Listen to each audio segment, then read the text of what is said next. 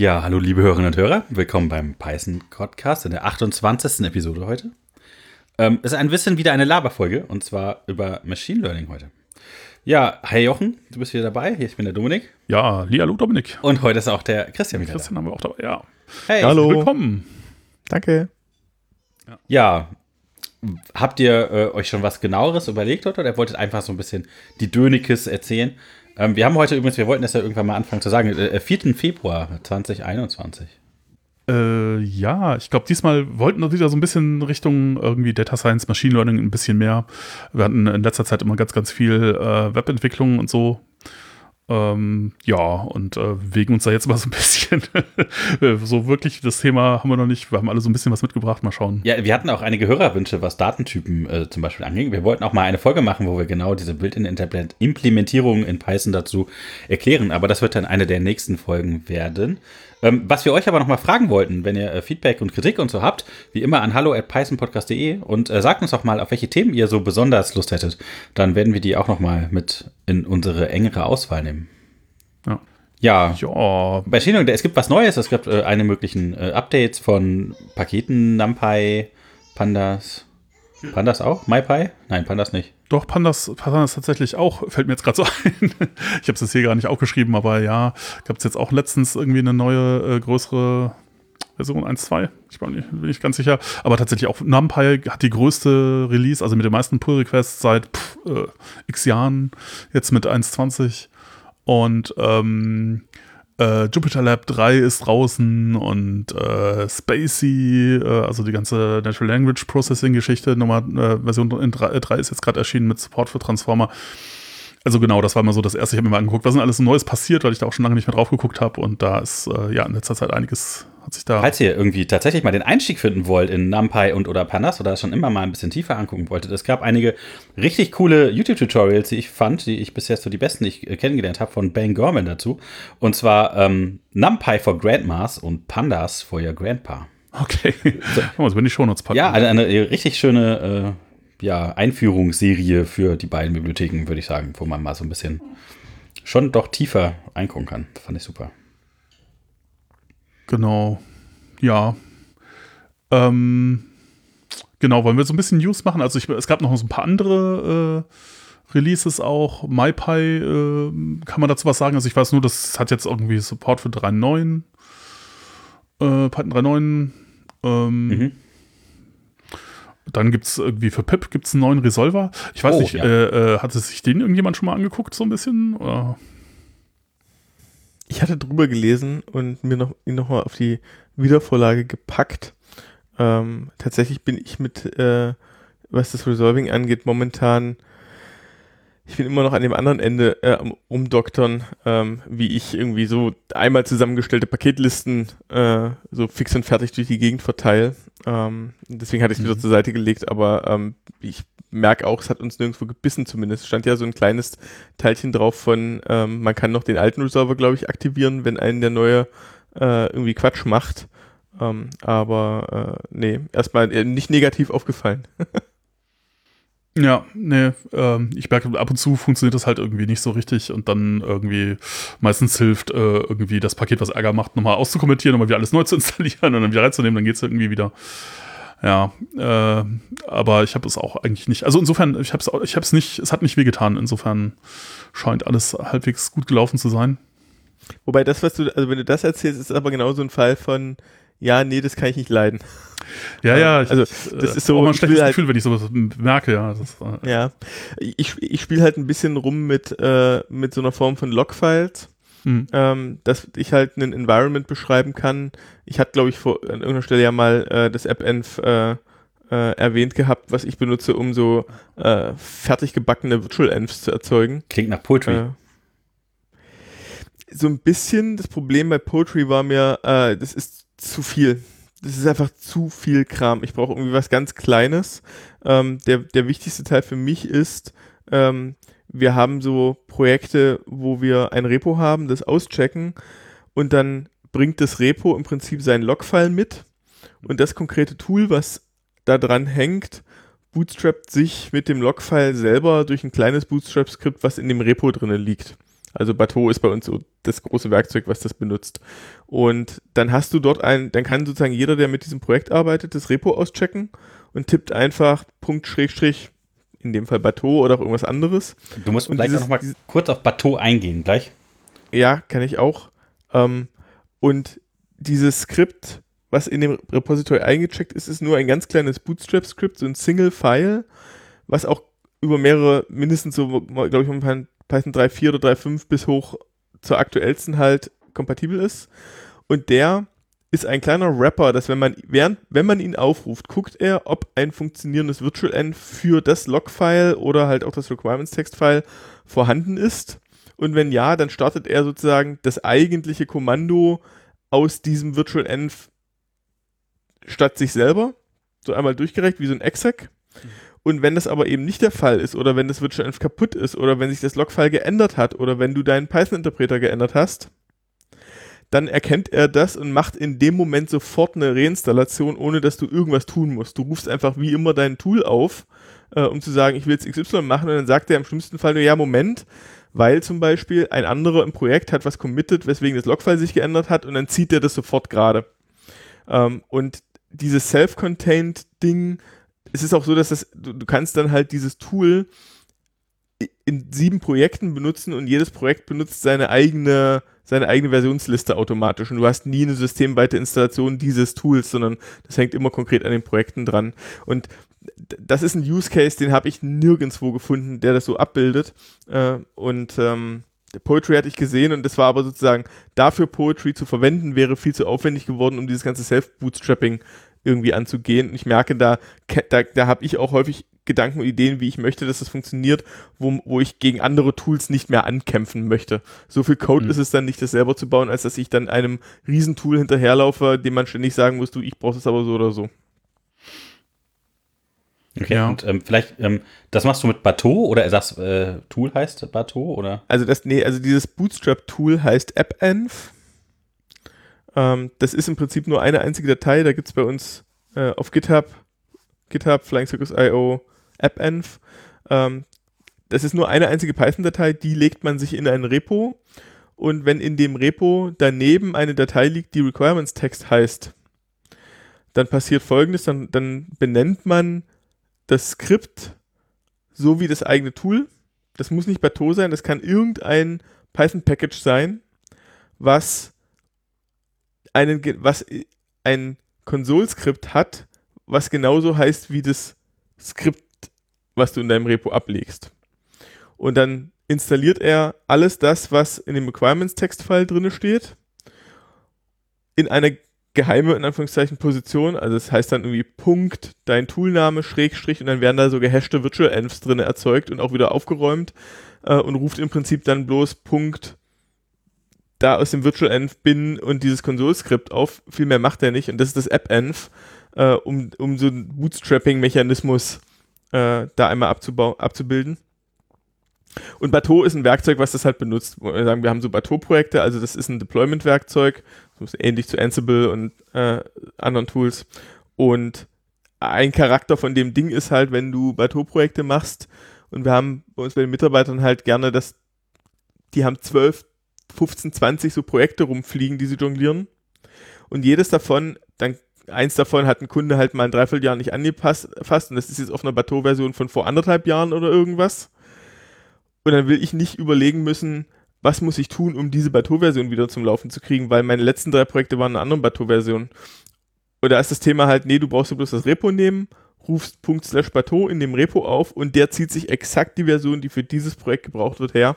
Und du kannst dann halt in Dutzenden Projekten halt die Dependencies ordentlich managen, ohne jemals händisch reingreifen zu müssen. Das macht er alles im Self-Bootstrapping und auch ohne, dass in deinem System was anderes installiert ist, außer Python selber. Also da sind auch noch so ein paar Hacks drin, dass wenn du halt kaputte Pythons hast, wie auf Debian üblich, also Debian macht halt gerne Hm. äh, Setup-Tools und Pip und so kaputt, äh, und dass die Standard-Library noch nicht mehr geht, das, das, da ist überall so dieses kleine Wissen drin von, wie ziehe ich mir das in so einem Moment halt alles gerade, dass ich mich dann aus dem luftleeren Raum, solange ich irgendwie ein Python habe, was nicht nur, nur ein bisschen kaputt gemacht wurde, ähm, dass er sich daraus halt bootstrappen kann und dir dann ein voll funktionierendes Virtual Env auch äh, zusammenbaut. Äh, und du eben nie sagen, und du musst nie überlegen, muss ich das Virtual Env jetzt aufräumen oder nicht, sondern er macht es halt immer, weil er erkennt, wann das nötig ist. Mhm. Das klingt klasse. Ja. Ja, ehrlich gesagt hätte man an der Stelle schon äh, eigentlich eine ganz gute Überleitung zu äh, MBDev. Äh, also, das ist ja so ein Ding, mit dem ich spiele ich in letzter Zeit so ein bisschen rum.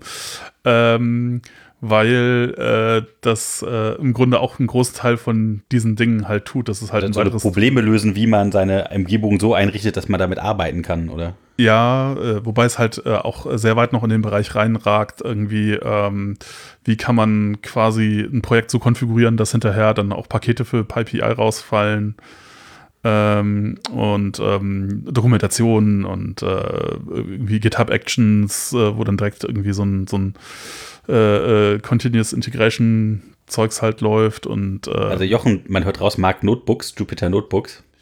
Äh, ja, also ich, ich mag die tatsächlich. Ähm, ähm, und das Ding dreht halt quasi den, den Jupyter Notebook Level so auf 11, weil da schreibt man halt alles in Jupyter Notebooks, beziehungsweise das ist halt eigentlich so eine Art IDE und plus Projektverwaltungsdings irgendwie ähm, und ähm, äh, genau, also ist halt quasi so die Antwort auf die Frage, was, was wäre, wenn, wenn ich alles in Not Notebooks machen wollte? und dann kommt so ungefähr das dabei raus. Und äh, das hat einige interessante Vorteile. Also es hat auch interessante, also es ist halt auch ein bisschen komisch natürlich. Also wenn man jetzt irgendwie eine IDE gewohnt ist oder, oder, oder irgendwie auch nur einen äh, normalen Texteditor, dann kommt einem das alles so ein bisschen eigenartig vor.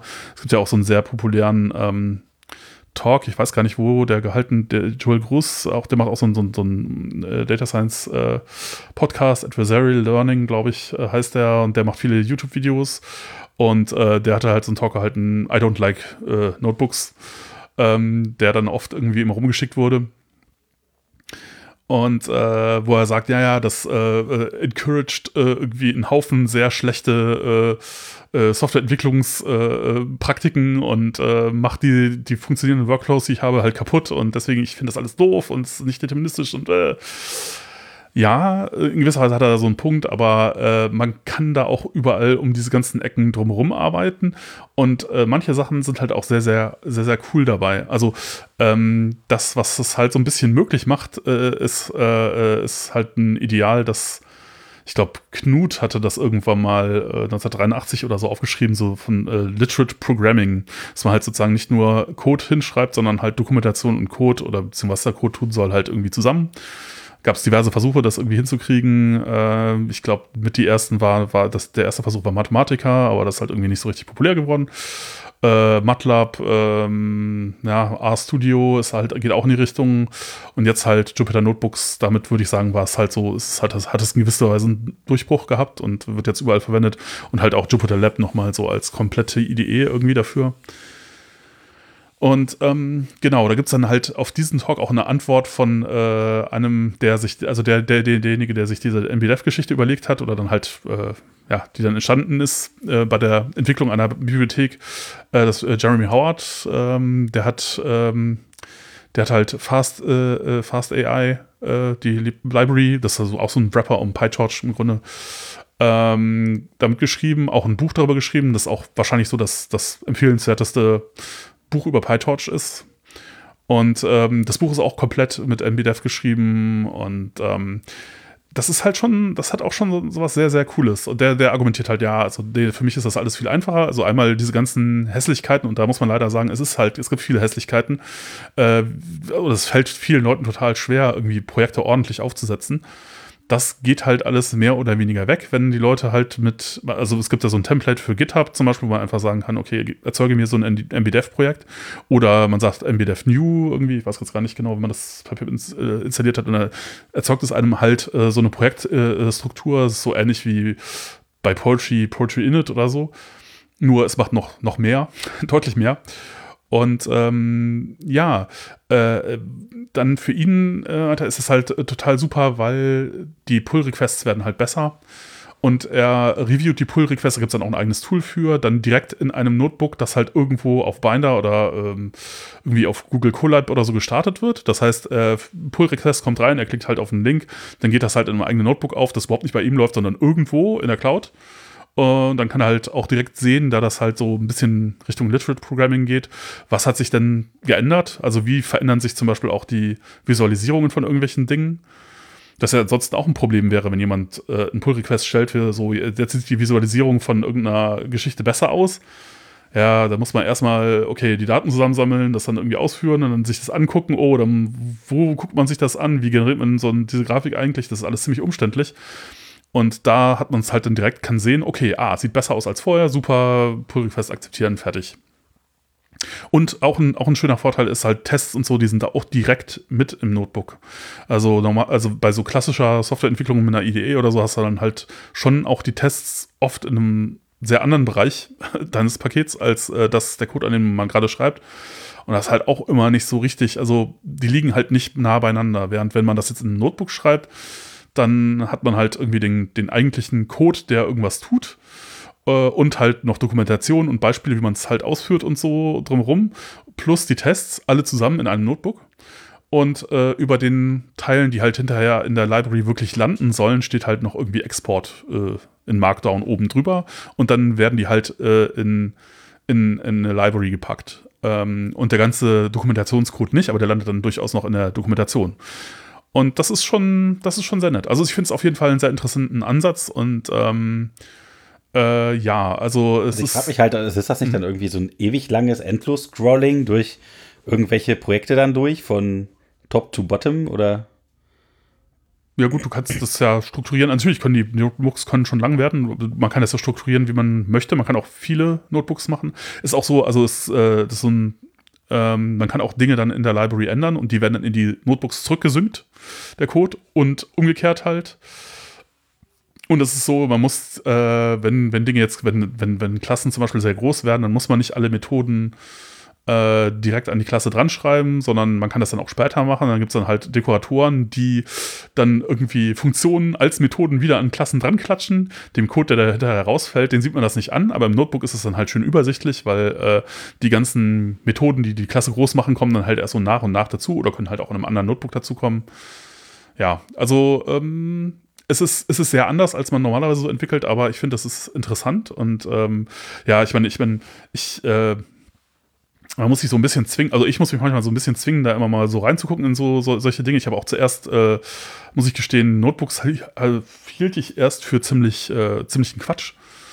Und äh, ich musste erst Leute damit arbeiten sehen, um zu verstehen, dass das eigentlich eine ziemlich, äh, ziemlich coole Geschichte ist. Das war auch relativ spät. Also ich hatte ich weiß nicht, wann ich erfahren habe davon, dass es Notebooks gibt, aber schon wahrscheinlich relativ früh, kurz nachdem sie irgendwie da, da waren.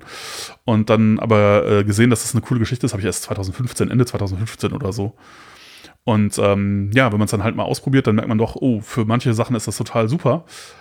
Ähm, ja, und äh, genau, deswegen gucke ich mir das jetzt gerade an und probiere das halt auch mal aus. Ähm, und das ist auch halt auch sowas, was, was der, der Autor von dem Ding äh, dann in seinem Talk als Antwort auf, auf diesen I don't like Notebooks Talk äh, erzählt hat. Ja, also er hat immer, er findet, es funktioniert immer gut bei Anfängern oder bei sehr, sehr erfahrenen Leuten. Mhm. Dazwischen, wenn die Leute so sich eingegroovt haben auf ihre Idee oder so, dann, äh, die sind alle immer sehr skeptisch zuerst.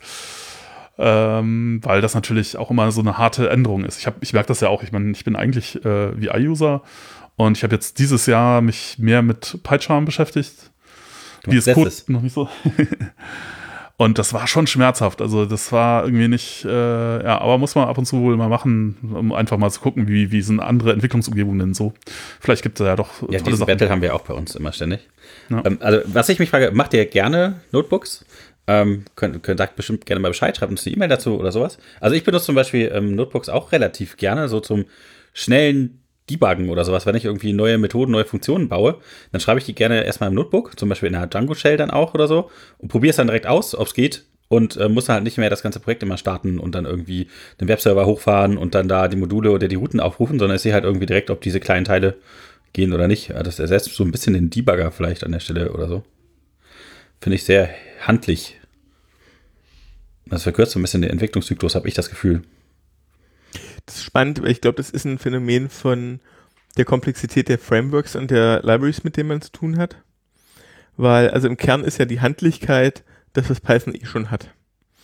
Und ich habe jetzt eher eben in der letzten Zeit häufiger eher mit sehr kleinen Sachen immer wieder zu tun, weil halt viel Systemintegration, viel so Mini-Tooling, viel äh, gerade halt auch fair verteilt durch die Gegend, wo ich experimentellen Code habe, wo ich merke, entweder mache ich so, dass ich da einen PyTest reinwerfe, äh, relativ leichtgewichtig, um mir auch für Sachen, die ich gerade sketche, äh, gleich auch die Testcases dann äh, raus, im Prinzip rauszulassen, indem ich sage, ich muss gerade mal was verstehen und debuggen und dann habe ich gleich einen Testcase zu oder äh, weil ich eh bloß so einen 30, 40 Zeiler habe, der irgendwo auf einer Maschine läuft, wo ich halt äh, einen Haufen Bewegdaten brauche, weil es ist irgendein Storage-Server und ich irgendwie die Krypto von diesem komischen Ding da gerade auseinandernehme und die Formate irgendwie verstehen möchte. Ähm, da merke ich, da bin ich halt häufig in so Systemintegration-Sachen drinne. Und ich habe, ich bin, ich falle irgendwie, so wie du sagst, genau in diesen Mittelteil da irgendwie gerade rein. Ähm, dass sozusagen, ja, für so einzelne Fälle haben mich die Notebooks immer wieder angelockt. Äh, ich sehe auch so andere Kollegen für bestimmte Fälle, die immer wieder rausholen. Ähm, aber wenn ich es dann versuche, dann stolper ich in meinem Workflow zu schnell drüber, dass es mit irgendwie allen anderen Sachen nicht mehr so richtig andockt, die ich bei mir so parat liegen habe. Also äh, ich benutze zum Beispiel sehr gerne auch VS Code. Ähm, und da kann man die mittlerweile auch sogar integrativ einfach äh, nutzen. Das heißt, du hast die dann einfach nirgendbei liegen, wie den anderen Code, den du auch drin hast, und neben dem Terminal oder sowas und kannst halt dann direkt fast wie in der Shell irgendwie so nativ so hin und her switchen. Das ist schon, mhm. schon nett. Mhm. Ja. ja, interessant. Ja. Ja, ja, es ist schon, also ich, finde, also das für mich total überzeugende Geschichte war dann halt, äh, also gerade für so Data Science oder Machine Learning Geschichten, wo man oft so Schritte hat, die lange dauern. Äh, und das ist einfach, wenn man das anders macht, ist es halt, äh, also kann man auch irgendwie, aber das lässt man dann manchmal weg, wenn man da nicht dran denkt oder so. Man kann natürlich alles irgendwie cachen oder versuchen, das halt so ähm, hinzuschreiben, dass man es auch schnell wieder erzeugen kann oder so. Aber wenn man jetzt irgendwie ein Modell eine Stunde lang trainiert hat oder ein paar Stunden und dann macht man irgendeinen blöden Fehler und dann ist halt das Ergebnis von Stundenberechnung ist halt einfach weg. Das ist halt so, das kann einem im Notebook im Grunde nicht so wirklich passieren, weil äh, dann hat man halt die Zelle, die das irgendwie macht, ausgeführt und wenn selbst wenn man irgendwo anders einen Fehler macht, dann äh, macht es halt erstmal nichts kaputt, sondern dann ändert man das halt und dann führt man es nochmal aus und dann geht es halt weiter. Und das kann, das beschleunigt äh, viele Dinge durchaus auch, oder wenn man gerade mit ganz mit großen Datenmengen irgendwie viel macht und die nicht so einfach mal laden kann. Also gerade also leidvolle Geschichten sind da sowas wie so äh, fürchterliche Hadoop äh, Data Lakes oder so, aus denen man die Daten nur ganz schlecht wieder rauskriegt und dann hat man es irgendwie geschafft, die Daten rauszukriegen. Und dann äh, sind sie gleich wieder weg, wenn man irgendwie einen Fehler gemacht hat oder so. Und ja, also das war auch in dem, in dem, in dem Talk von, von Joel Cruz hat dann jemand äh, am Schluss, als dann Fragen aus dem Publikum kamen, meinte jemand dann so, ja, also ich habe ja das Problem, genau, ich habe meine Datasets sind halt groß und das nervt, wenn ich, wenn ich das irgendwie verliere und quasi das gleiche Argument, was ich jetzt auch gerade gebracht habe. Und äh, er meinte dann so, ja, Moment, du hast du machst explorative äh, Datenanalyse-Geschichten mit Datasets, die so irgendwie so mehrere Gigabyte, 12 Gigabyte groß sind oder so. Äh, und er so, ja, und ich dachte mir so, ja, ja, ich mache das auch das sehr oft. Das ist irgendwie, also, okay, ja, dann, dann, äh, so, ja, das ist, also finde ich ist auch, es ist halt völlig normal, also irgendwie. Und er meinte, er macht das halt nie und dann kann ich es auch verstehen, okay, wenn man diesen Fall nie hat, dann okay. Aber wenn man ihn hat, dann ist das sehr hilfreich, ja. Und interessanterweise triggert aber bei mir dieses Gefühl, und das ist so diese, diese Frage, wer bringt da welchen, welchen Erfahrungshintergrund äh, mit? Ähm, bei mir triggert, wenn du beschreibst, sozusagen, du willst nicht aus Versehen irgendwas verlieren, mhm. dann ist mein Gefühl den Notebooks halt gegenüber viel stärker ein. Ja, das ist da irgendwo, ich habe keine Ahnung, wann der Punkt ist, wann ich es verliere. Das ist, das ist so irgendwie noch unoffensichtlicher, während bei dem anderen ist es irgendwie offensichtlich. Und ich muss hier etwas machen, wo mir dann auch klar ist, wieso es jetzt persistent ist oder auch nicht. Ist irgendwie ich glaube, daran, daran spaltet sich, glaube ich, also ein bisschen so die, ähm, ja, das Publikum. Ja? Naja, man muss es halt immer dann noch irgendwie irgendwann ordentlich machen, aber manchmal will man einfach nur irgendwas ausprobieren und ja, so. ich wollte gerade sagen, also ich habe also ein paar Müll-Notebooks, da schmeiße ich einfach irgendwas rein.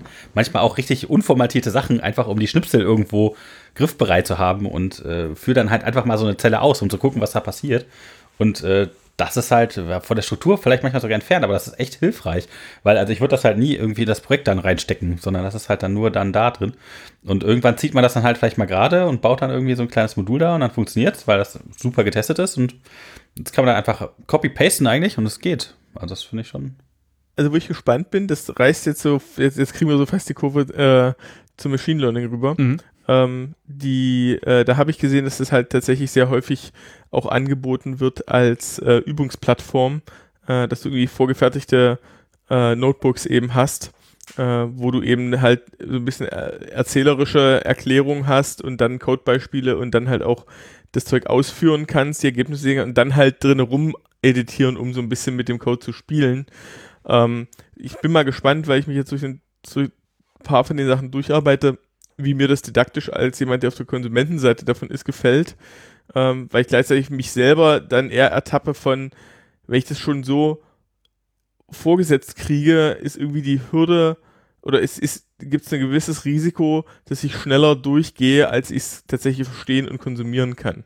Weil es dir vorgaukelt mit, ja, du hast jetzt auf Play gedrückt und jetzt kam das Ergebnis raus. Ah ja, aha, okay, weiter.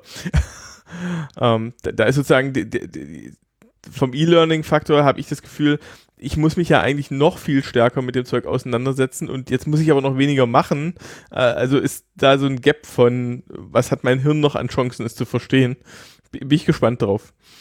Ja, es ist immer blöd, wenn man es nicht selber ausprobiert, dann ist es schnell wieder weg. Ja, ich, eben, also wenn man die Zeilen einfach nur nacheinander, viele hm, Tutorials oder Videos, die man so sieht, bestehen daraus, dass jemand dann halt so eine Zelle nach der anderen ausführt. Das hilft einem natürlich nicht so richtig. Also, aber was, was, was toll ist und was man machen kann, ist ja selber dann halt irgendwann mal so damit rumzuspielen, dann halt zu gucken, okay, was ist denn da jetzt wirklich drin? Und das kann man halt auch einfach. Äh, ich hatte mal so am Anfang ja diese Tutorial-Reihe da erwähnt, äh, äh, NumPy for äh, Grandmas und Pandas für äh, Grandpas.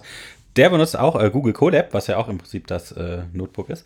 Und ähm, er hat jedes Mal nach jedem Kapitel ähm, Übungen eingestellt, die ziemlich cool sind, wo man, weiß ich nicht, die Anwendung direkt praktisch an so Aufgaben üben kann. Und äh, wenn man die halt selber versucht, dann stellt man halt fest, ob man das kann. Also meistens kann man es dann nicht, aber das ist ja nicht so schlimm, weil er hat ja die Lösung dann hinterher gezeigt.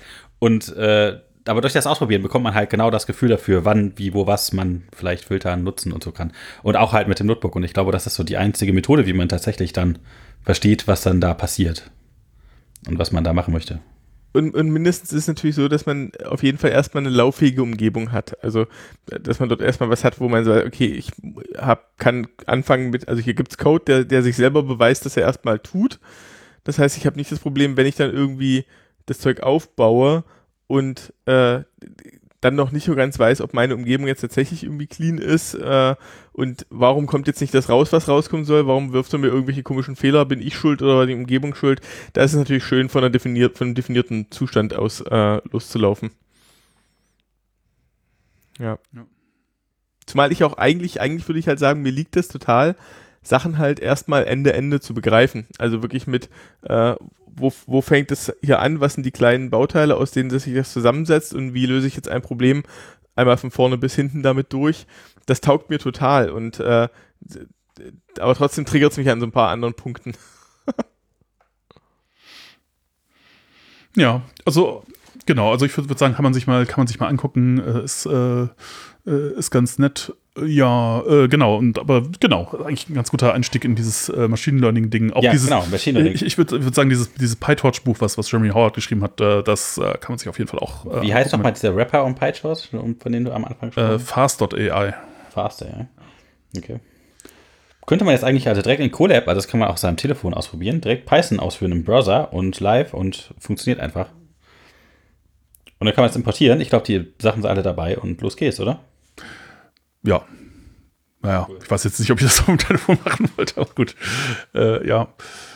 ja. Wobei die Telefone, also ich war ja von dem Machine Learning-Thema angetriggert, äh, weil ich äh, mich jetzt mal angefangen habe, ein bisschen umzugucken, was da so an Hardware auf dem, mhm. Äh, auf dem Markt eigentlich rumfliegt. Und in den Libraries habe ich zumindest auch gesehen, tatsächlich, dass mobil ist ja definitiv halt äh, interessant, weil du hast halt inzwischen da überall nochmal irgendwelche Chips drin, die äh, Machine Learning Tasks halt unterstützen. Also ich meine, guck dir den bei Apple die ganze mhm. äh, Reihe, da ist das ja irgendwie völlig klar. Ähm, aber auch die Androids haben da äh, ja schon Sachen drinne.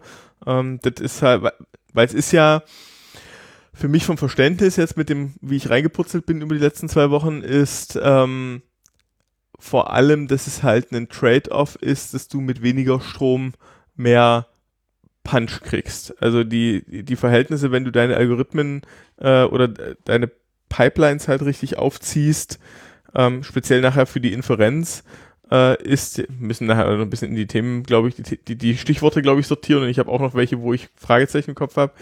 Also wenn ich tatsächlich äh, für den Benutzer etwas rechnen will, ähm, um für ihn ein Ergebnis zu erzeugen, ähm, dann ist da wohl typischerweise ein Power Factor von 40 drinne, ähm, was ich an Geschwindigkeit äh, rausholen kann im Vergleich zu, wenn ich es auf einer normalen CPU rechne. Mhm. Äh, und gerade wenn ich halt ein stromlimitiertes äh, äh, Gerät habe wie ein ähm, Telefon, äh, dann ist Faktor 40 halt schon ein massiver Unterschied. Alle beschweren sich, dass sie gerade über den Tag kommen. Wenn ich das halt dann mal 40 mache, ist der Tag halt schon früh um 8 vorbei. ja. Ähm, insofern, das, also das ist so, so erstmal so das, das, erste Verständnis von, warum, warum fangen wir eigentlich da an, an dieser Ebene drauf reinzuhauen. Und ähm, das ist halt, auch wenn jetzt einige ähm, CPUs natürlich immer mehr Instructions kriegen, die bestimmte von den Operationen, die es da braucht, diese ganzen Vektoroperationen äh, in Hardware abbilden, äh, die fallen einem auch gerne mal auf den Fuß. Also mir ist dann letztens auch aufgefallen, dass äh, einige von den etwas älteren Libraries, die sich im KI-artigen Bereich bewegen, also Tesseract für äh, OCR, also Schrifterkennung, Texterkennung, ähm, die haben halt ähm, die, zum Beispiel dann jetzt Unterstützung für diese Vector Instructions von Intel und das fällt einem auf die Füße, weil du auf einem Multicore-System äh, mit diesen großen Instructions von den Vektoren halt gerne mal die Pipeline für drei, vier Kerne auf einen Schlag mal für 40, 50 Takte stilllegen kannst. und ja, das durch eine so eine Vektoroperation erledigen zu lassen, ist in Summe schneller als durch viele kleine, aber nichtsdestotrotz hat das so Auswirkungen auf die Responsivität des Systems, weil das plötzlich, also das Ding frisst Strom, dann geht dir der äh, Turbo Boost verloren und dann so Auswirkungen, die, wenn du das dann auf einer virtuellen Maschine machst, dann müssen halt gegebenenfalls noch drei virtuelle Maschinen nebenan auch noch die Luft anhalten, weil, oh, das ist aber eine dicke Instruction, die kann ich jetzt aber jetzt mhm. nicht so auf einmal rechnen. Ähm, und da, da merke ich, okay, ja, das macht Sinn, da nochmal über spezialisierte Hardware nachzudenken und Algorithmen, die sich genau darauf abbilden lassen. ja. ja. Ja, ja, ja, dieses Hardware-Thema ist natürlich äh, total interessant. Ich meine, im Grunde äh, hat man da nur ähm, bei einer speziellen Art von jetzt Machine Learning-Modellen äh, äh, irgendwie diesen Bedarf, halt bei, bei diesen ganzen, bei den neuronalen Netzen, ähm, bei vielen anderen Sachen, also wenn man jetzt irgendwie, weiß ich nicht, lineare Modelle macht oder Support-Vector-Maschinen oder so, da hilft einem das alles nicht so richtig. Ähm, aber eben bei äh, bei neuronalen Netzen halt schon. Also alles, was irgendwie mit äh, Mat Matrizenmultiplikation irgendwie darauf dann letzt letztlich irgendwie basiert. Äh, ich finde das sowieso auch interessant, wie sich jetzt so die, die Hardware im Grunde so über die Jahrzehnte so in der Mathematik hochhangelt. Ja, also wenn man jetzt sozusagen vom, äh, man sagt so irgendwie, keine Ahnung, ein Skalar ist irgendwie so Tensor nullter Stufe oder sowas und dann hat man halt irgendwie einen Vektor, Vektor und dann irgendwie eine Matriz, äh, Matrix, ja, und dann äh, irgendwie eben ja, im allgemeinen Fall äh, äh, Ten Tensoren oder, oder Arrays mit, mit äh, n-Dimensionen. Was ähm, ist der Unterschied eines Arrays mit n, also was ist ja, der Unterschied eines Tensors in einer Matrix? Äh, das ist genau eigentlich, ja, Matrix ist zweidimensional, Tensor ist quasi n dimensional, wobei das halt in unterschiedlichen Communities auch unterschiedlich genannt wird. Ich wenn dann, ah, okay. wenn, wenn ich dann sowas sage, dann sagen wir die Leute, die aus der Mathematik kommen, äh, das, ist doch Quatsch. Dann die Leute, die aus der Physik kommen, sagen so, nee, Moment, Tensor, das ist für uns was ganz anderes. Und ja, äh, ja da muss jetzt aber nochmal genau sagen, was denn Tensor für dich ist. Äh, also ich, das, was ich, also das, das Konzept sozusagen ist eigentlich quasi, du hast ein Skalar, äh, das ist halt irgendwie sozusagen ein, ein Ding, ein, ein, irgendwie eine Zahl. So, das nächste, die nächste Stufe wäre für mich jetzt halt irgendwie ein Vektor. Also irgendwie eine so Richtung eine, in einem Raum. Ja, das, das, ist dann schon eine Interpretation, was das dann nun ist, aber äh, äh, das äh, einfach nur so als, als Struktur. Das nächste wäre halt nee, Matrix. Vektor, also, also, genau, also ein Skalar ist ja tatsächlich erstmal bloß ein Wert, der für sich steht. Ja. Ähm, der ist dimensionslos. Ähm, ja. Und ein Vektor kann ja n Dimensionen haben. Genau und es ist ein Punkt in einem n-dimensionalen Raum. Genau, also, aber da sieht man schon, dass das mit den Dimensionen nicht so ganz hinkommt, weil klar, natürlich hat er n Dimensionen, aber tatsächlich würde ich jetzt sagen, der hat halt äh, irgendwie, ist halt eine, eine Liste von Zahlen, hat halt als, als Struktur eine Achse. Vielleicht einfach mal genau, ein anderes ich, Wort. Genau, ich kann, ich kann, ich kann, ja, die Frage ist jetzt, von welchem Ende komme ich halt erstmal, aber ich bilde ja mit einem Vektor einen, einen Punkt in einem n-dimensionalen Raum ab und dafür brauche ich eine Liste weil ich nämlich halt n-Werte, n-Skalare mhm. bilden halt einen Vektor der Dimension n. Genau. Und So, ähm, mit, einer Matrix, also mit einer Matrix kann ich jetzt mehrere von solchen Vektoren nebeneinander setzen. Ja. Da gibt es dann welche mit bestimmten Eigenschaften, die, wenn ich, wenn die Matrix genauso, wenn ich halt n Vektoren der Dimension n zusammenfasse, dann habe ich eine genau eine, äh, eine ähm, quadratische Matrix. Mhm. Ähm, und solche, solche Spielchen, wo man dann halt bestimmte Dinge rechnen kann. Ja. Ja, aber genau, das wäre halt für mich die nächste äh, Stufe sozusagen, dass du dann zwei Achsen hast, ne, so äh, in, in zwei unterschiedliche Richtungen und das nächste wäre dann halt drei. Das hast du dann halt bei Bildern, da hast du dann halt nicht nur, also du könntest ja auch schon eine Matrix als äh, Modell für ein Bild nehmen, ja, wenn du jetzt nur schwarz und weiß hättest oder nur irgendwie einen, einen, einen Wert für, weiß ich nicht, die Helligkeit oder so. Aber wenn du jetzt Farben hast, dann hast du schon rot, grün, blau. Hm, das kannst du jetzt in eine Matrixzelle ja schon nicht mehr so richtig reinpacken. Und was man dann macht, ist halt, dann geht man halt noch eine Achse in die nächste Richtung sozusagen. Und dann hast du halt sozusagen äh, eine Matrix pro Farbkanal sozusagen. Das halt, Das kannst du ja abbilden sozusagen über eine, über eine Matrix von Vektoren oder über eine dreidimension über einen, statt einem Quadrat über einen Würfel. ja, genau. Du hast Ja, aber mit dem, mit dem Würfel darstellen, ist, glaube ich, das wird schwierig, weil was ist dann die vierte Dimension und so die fünfte und so? ja, Wird das, das geht immer weiter. Das ist, äh, Wieso? also, ja, für machst du halt einen Hyperwürfel. genau.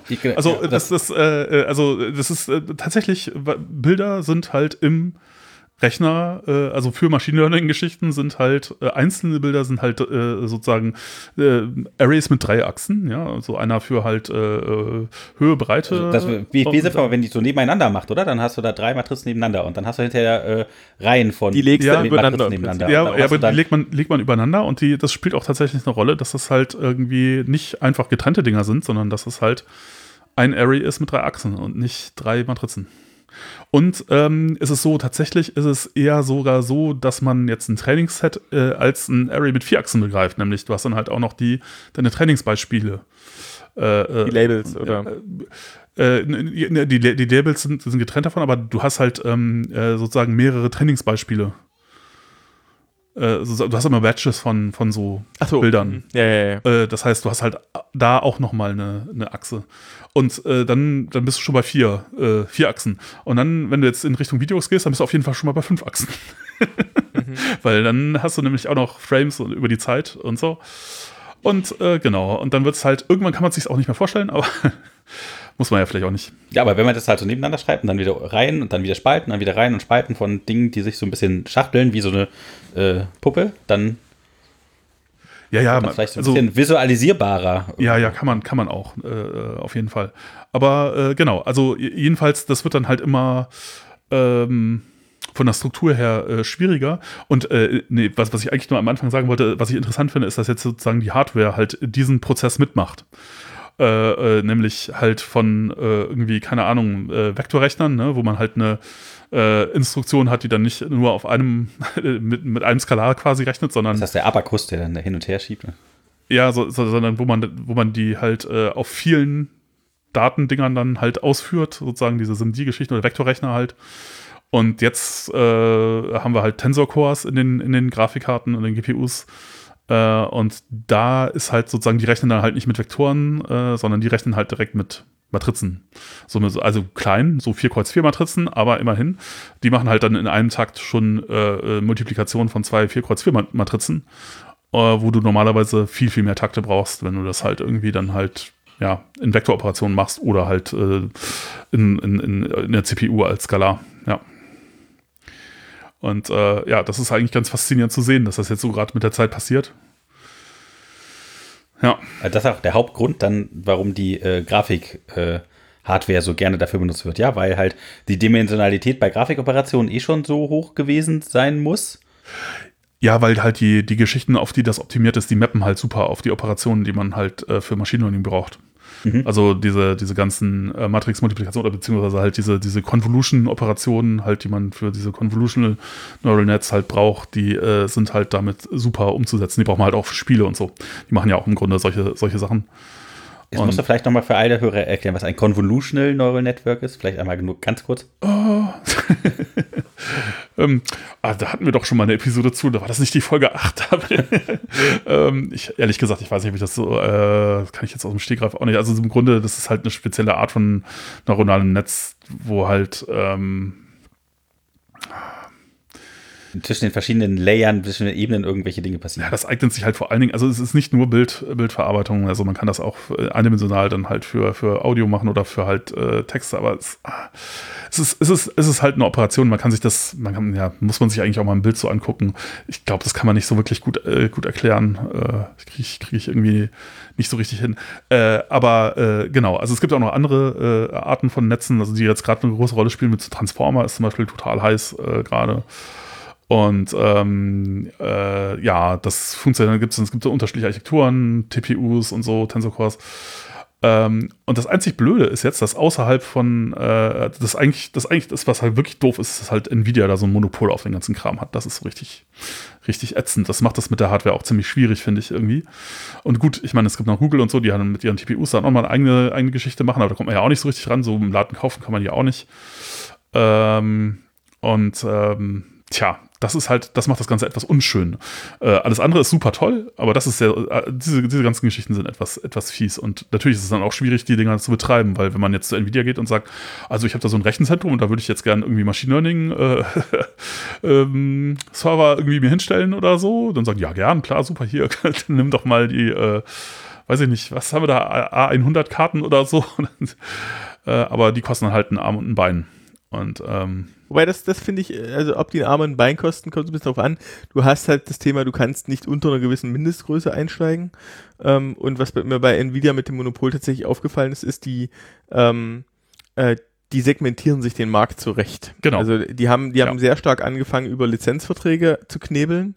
Mhm. Ähm, also speziell mit dem Thema, dass, weißt du, die meisten Puppel-Grafikkarten können genau den Kram, den man da braucht. Die haben inzwischen auch ausreichend RAM. Es ist immer noch die Frage, nach welchen Modellgrößen kannst du rechnen. Und Nvidia will ja nun mal die, die Gamer-Szene bedienen und verbietet dir aber halt für die, für die normalen Gamer-Grafikkarten, sie verbieten es dir lizenztechnisch einfach, sie dafür einzusetzen. Ja. Sie sagen, auf diesen Karten darfst du kein Machine Learning machen. So, und dann, äh, dann nimmst du bitte unsere, die A100 oder halt auch ein paar kleinere oder irgendwas. Und es ist schon krass, was die auf dem Gebrauchtmarkt teilweise ziehen. Also es gibt jetzt irgendwie bei, bei Azure, ähm, die, gibt's die K80 unter anderem. Die ist jetzt schon äh, ganz schön in die Jahre gekommen, glaube ich. Mhm. Aber die kostet halt das Stück immer noch zweieinhalbtausend Mark, äh, äh, zweieinhalbtausend Euro auf dem, äh, auf dem freien Markt. Mhm. Ähm, und wenn du mit einer A100 einsteigen willst, bist du halt bei so 8.000, 9.000 Euro etwa dabei netto. Mhm. Ähm, und da muss man aber im Hintergrund wissen, naja, das ist halt schon genau für das High-End Data Center Zeug gedacht. Das heißt, eine davon kannst du halt im Prinzip auch in sieben Teile zerteilen, in virtuelle Maschinen reinpacken, kannst die irgendwie in unterschiedliche Zuschnitte von irgendwie äh, unterschiedlichen RAM-Größen und was du denen an Ressourcen zuweist. Also da, da, da ist dann schon auch Musik drin im Handling. Und wenn du dir das dann durchrechnest, dann merkst du, okay, das, das lohnt sich wirtschaftlich auch. Ähm, aber es braucht halt diese Mindestgröße. Und klar, Nvidia verkauft ja halt auch, es gibt so eine A100 irgendwie vier Höheneinheiten, glaube ich, Riesenchassis mit acht von den Stück drin oder so. Mhm. Mit äh, den tollen irgendwie auch noch speziellen Bussystemen, die die Karten untereinander verbinden. Da kostet halt das Stück nur 250.000 Euro.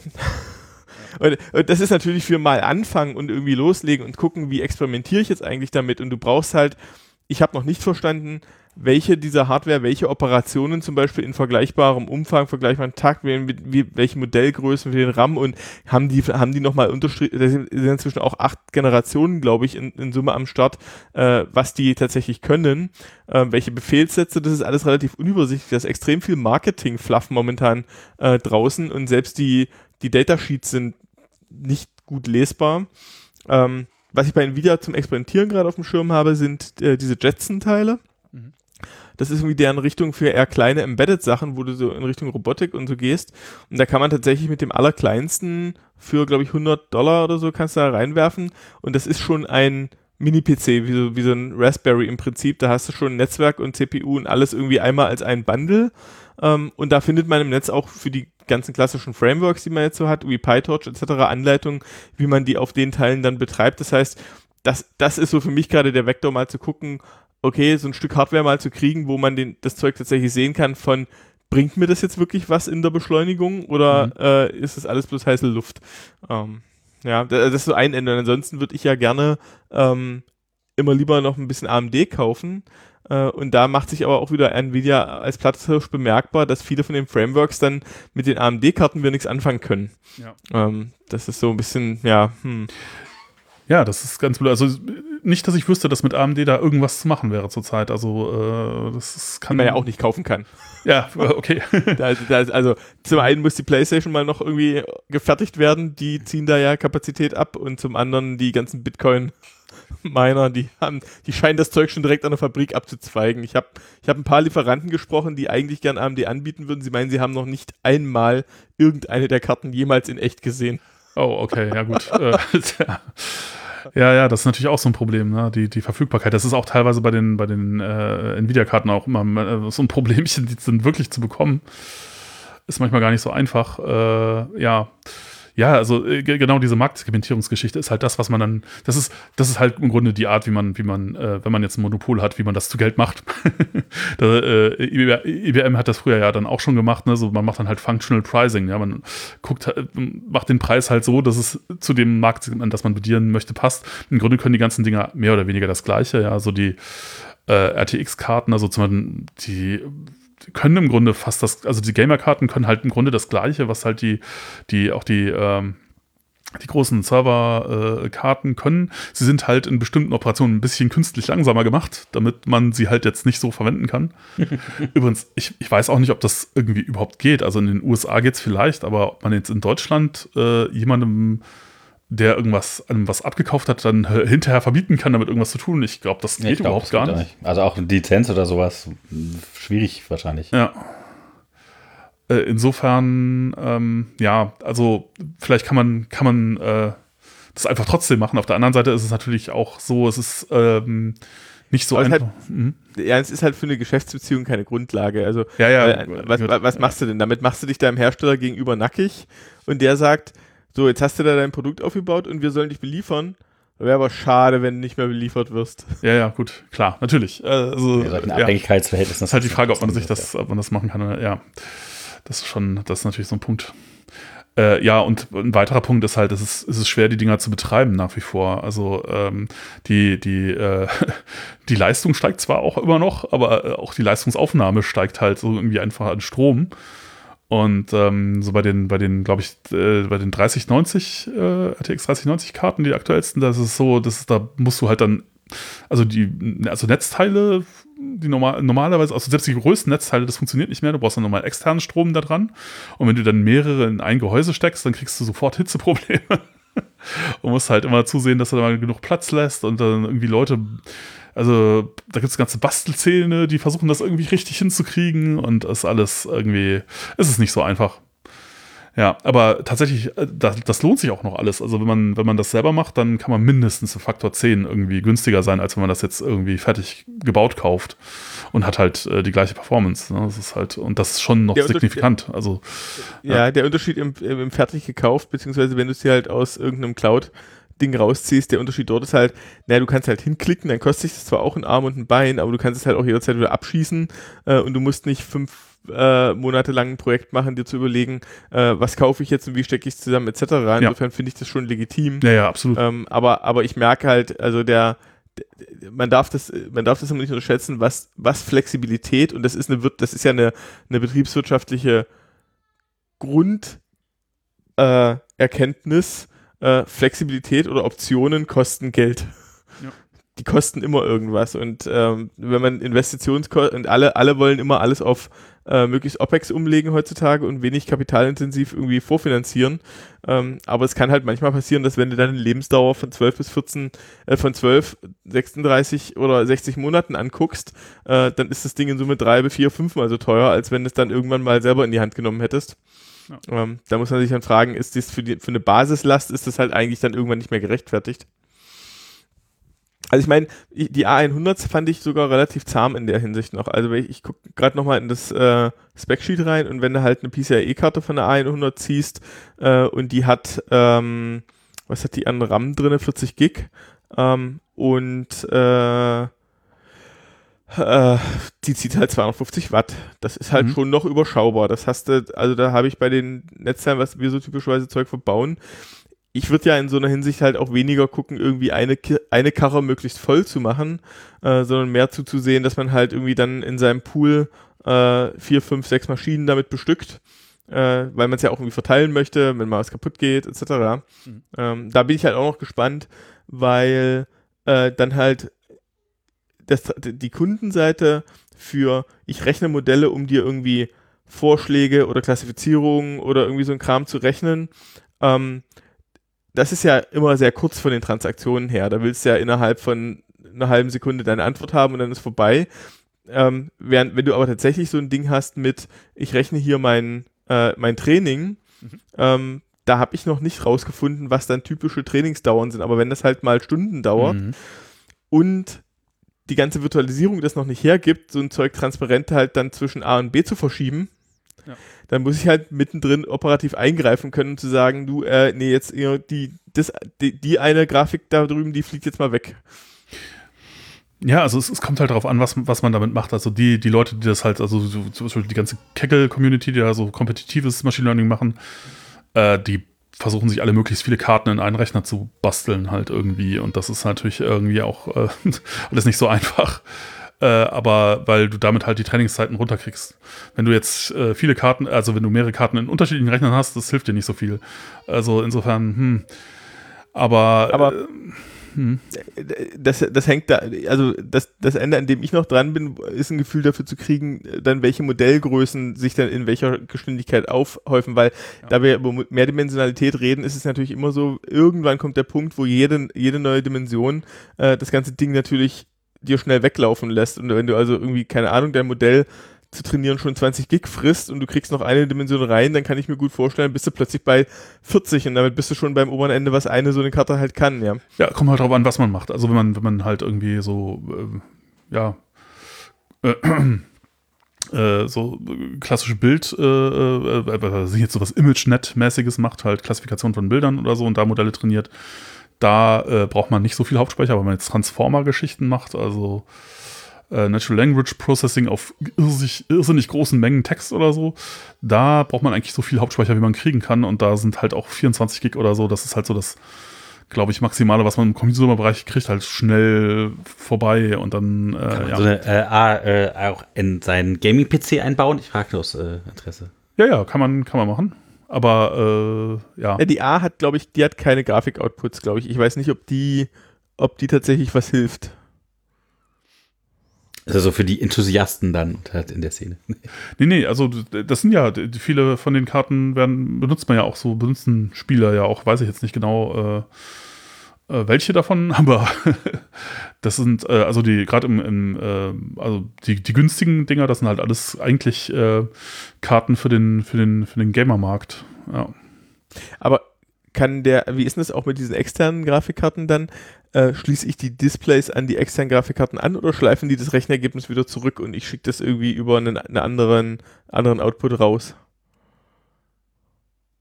Ähm, ich meine, weil, man schließt sie direkt an, ja. Aber ja, das ja auch, weil es gibt, also auch Nvidia hat an der Stelle halt von ihren, von den Sachen, die, die, die haben ja dann auch zum Beispiel noch Spezialkarten, siehe Marktsegmentierung, die so für ähm, AI-Unterstützung, Machine Learning-Unterstützung zum Beispiel für Architekten ist.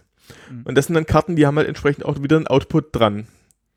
Äh, und dann gibt es halt noch, da gibt es ja noch dann wieder die Karten, die für Desktop-Virtualisierung gemacht sind. Da habe ich auch gerade einen Kollegen, der da äh, äh, an dem Ende bei sich rumarbeitet, also es ist nicht bei uns in der Firma, sondern woanders, die halt äh, jetzt dank Corona äh, und Homeoffice haben sich anscheinend viele Unternehmen entschieden, die Windows-Desktops ihrer User, damit die nicht die Daten nicht bei den Usern zu Hause liegen, alles über so Remote-Desktop zu machen. Mhm und die musst du aber tatsächlich auch durch eine Acceleration durchschicken. Naja, weil auch, ja, auch das Windows auf der VM rechnet dir irgendwelche Transparenzen aus und das willst du nicht mehr in, ja. das willst du nicht in CPU machen. Ja, ja, ja. ähm, und da haben sie dann auch wieder so irgendwie Spezialkarten für, die halt genau dafür wiederum getrimmt sind und äh, ja, naja, also äh, gut, ich, ich kenne es halt nur von den, von, den, von den Leuten, die das halt, äh, ja, die das jetzt nicht, äh, also, also den ganzen Enthusiasten sozusagen, die nehmen alle die, die Gamer-Karten und basteln halt selber. Äh, dann gut, für, für wenn man jetzt im Datacenter machen will, dann ähm, ja, nimmt man vielleicht halt dann einfach in Kauf, dass das Zeug halt zehnmal so teuer ist. ähm, die sind dann auch in manchen Bereichen noch ein bisschen schneller, äh, aber da kommt es halt drauf an, was man damit machen möchte. Wie für Transformer braucht man halt viel Hauptspeicher, für viele andere kleinere Sachen reichen halt auch die, äh, die mit weniger Hauptspeicher.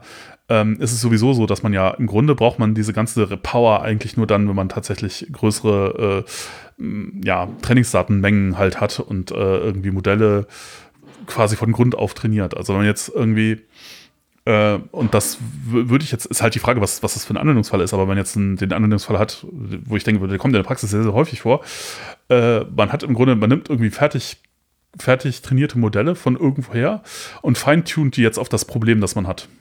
Also man hat halt irgendwie, keine Ahnung, möchte irgendein Produkt für, was irgendwie, das kriegt halt Bilder und soll dann irgendwas zu den Bildern sagen, äh, da, die irgendwie klassifizieren oder da halt irgendwie, weiß ich nicht, irgendwas drauf erkennen oder so, was jetzt nicht in, in den ImageNet-Klassen schon drin ist dann würde man einfach ein ImageNet-Modell nehmen und dann halt das noch feintunen auf das Problem. Dafür braucht man nicht viel Trainingsdaten und dafür reicht irgendwie so eine billige, diskrete GPU, weiß ich nicht, irgendwie so eine äh, Nvidia 1070 oder sowas, was ganz billiges, so ein paar hundert Euro, das reicht ja schon aus, um das irgendwie machen zu können. Wenn man jetzt tatsächlich das ImageNet-Dataset komplett neu trainieren möchte für irgendwas, also oder ein Dataset der Größe, äh, ähm, also jenseits, also schon so paar hundert, also jenseits von 100 Gigabyte irgendwie Bilder und ähm, dann halt äh, von, von Grund auf das Trainieren, dann äh, braucht man eigentlich alles, was man an Power kriegen kann, weil dann kann es sein, dass ein Trainingslauf halt mal eine Woche läuft. Und ob der eine Woche läuft oder eine halbe Woche läuft, macht dann einen großen Unterschied, weil dann kann man halt unter Umständen doppelt so schnell iterieren. Und ähm, ja, also ähm, tja, ich, ich denke mal, die allermeisten Leute brauchen das gar nicht so wirklich, die Power, ehrlich gesagt. Aber auch wir hätten sie das auch gerne nicht. alle so ein Machine Learning-Ding dabei, wenn wir zum Beispiel irgendwelche äh, Geräte bewegen oder sowas, die alles dann direkt selber wahrnehmen können. Ja, genau, aber das ist ja immer sozusagen das Ende von, die benutzen und äh, die Modelle ja nur und schärfen sie vielleicht noch ein bisschen nach, mhm. ähm, aber die rechnen ja die Modelle nicht. Nee, nicht, nicht von Grund auf, genau, ja. Da wäre das schön, wenn sich das Modell äh, parallel anpasst. Aber äh, naja, wir träumen hier ein bisschen. Doch, die kann man, kann man ja, kann man ja tun. Aber die unteren Ebenen, also sozusagen, du trainierst halt, äh, bei so einem Feintuning, was du da machst, ist halt, du ähm, passt halt nur ähm, die, die oberen, also sozusagen nur einen Teil der Layer an. Also du, du frierst halt die Gewichte für den Großteil deines Modells ein und passt halt nur noch ähm, Details davon an. Wenn jetzt irgendwas über ImageNet gelaufen ist, sagen wir, äh, was halt jetzt, äh, äh, also ein Modell, was jetzt super gelernt hat, wie man äh, Haare erkennt oder Augen oder sowas. Das macht eigentlich keinen großen Sinn, wenn du jetzt eine spezielle Art von Tier irgendwie äh, erkennen willst auf Bildern, das nochmal alles von Grund auf neu zu machen, so zu trainieren, wie man ein Fell erkennt oder so, weil das funktioniert schon super. Du willst halt nur, dass deine Klasse von Tier jetzt dann noch gut erkannt wird, aber dafür ja, musst du eigentlich nur ein paar Layer irgendwie. Also bei Live-Videodaten oder sowas ist das vielleicht noch äh, anders. Äh, äh, natürlich, also es kommt halt, auch, ich meine, Video ist sowieso ein Ding, wo es noch nicht so viel gibt. Äh, äh, das wäre, wenn, also klar, wenn du jetzt eine neue Geschichte machst, die sonst noch keiner gemacht hat, dann hast du natürlich genau, oder wenn du auch neue Modelle ausprobieren willst, wenn du äh, die Architektur änderst und sagst, ich, mir, mir ist jetzt eingefallen, wie man das jetzt, wie man eine ganz neue, tolle Art von Machine Learning Modell hat, bauen kann, die alles viel besser macht und da musst du halt von Grund auf neu trainieren, weil, ja, du willst ja demonstrieren, dass es besser ist.